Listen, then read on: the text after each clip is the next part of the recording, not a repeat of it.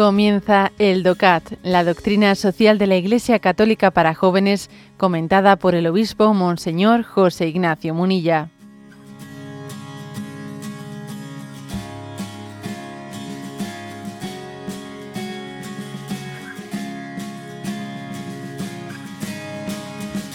Punto 54. ¿Qué hace cada ser humano, perdón, qué hace que cada ser humano sea único? Y responde, cada uno es único porque Dios lo quiso como persona irrepetible. Lo creó por amor y lo redimió con un amor aún mayor. Esto nos muestra cuál es la dignidad humana y qué importante es tomar en serio a cada persona y tratarla con aprecio. Este debe ser, este deber sirve igualmente para sistemas políticos e instituciones, pues también ellos deben de respetar la libertad y la dignidad de la persona humana. Y no solo eso, han de promocionar igualmente el desarrollo integral de la persona. Ninguna comunidad puede excluir el desarrollo a individuos o a grupos. Bueno, es, es una dentro de esta presentación, ¿no? Eh, de la doctrina social de la Iglesia se está, se está, se está fundando el porqué de nuestro personalismo, o sea, el porqué la doctrina social de la Iglesia pone en el centro a la persona. ¿Por qué? ¿Eh? Porque eh, somos únicos e irrepetibles para Dios. Porque Dios nos ha querido personalmente a cada uno. ¿Eh? Hemos sido amados y conocidos por Dios antes de nuestra existencia. Hay una diferencia entre esa experiencia del amor incondicional que tenemos con nuestros padres y la que tenemos con Dios. Y es que nuestros padres nos han, ¿eh? así debe ser, ¿no? así está llamada a ser la paternidad y maternidad ¿no? de la familia.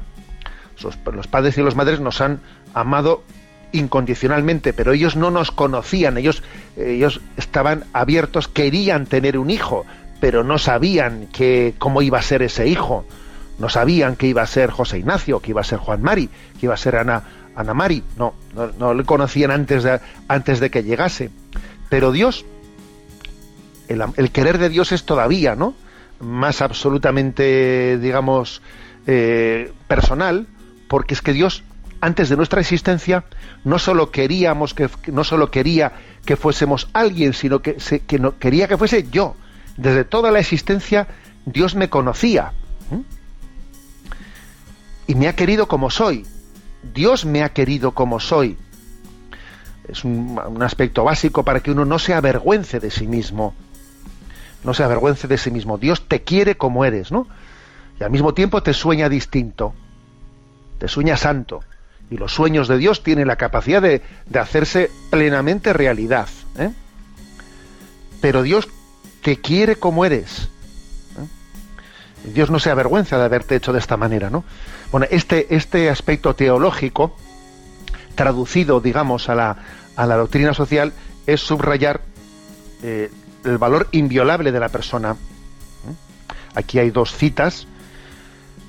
Un tal Albert Schneercher que dice, el humanitarismo consiste en no sacrificar jamás un ser humano por un fin ser humano es un fin en sí mismo.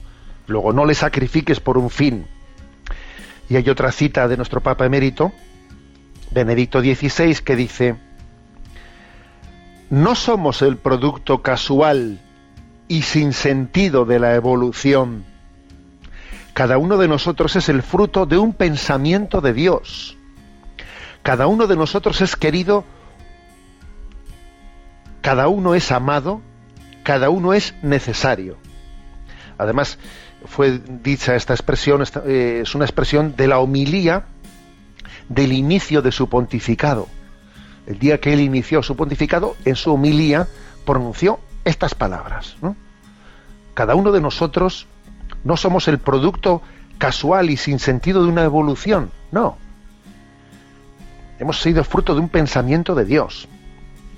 Por eso yo soy querido, soy amado. Dios ha querido que sea necesario. Ha querido que sea necesario. Bueno, pues esto lógicamente le da una centralidad a la persona humana que cambia completamente las cosas, ¿no?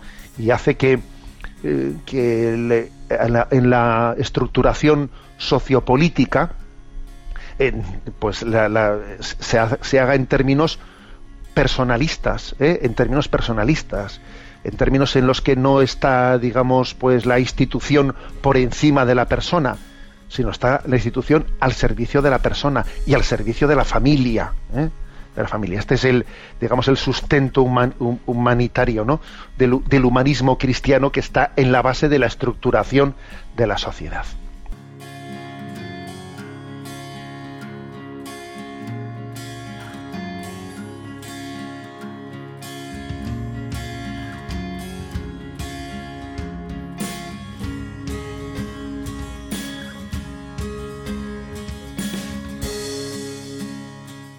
Has escuchado el DOCAT, la doctrina social de la Iglesia Católica para jóvenes, comentada por el obispo Monseñor José Ignacio Munilla. Encuentra todos los audios en radiomaria.es.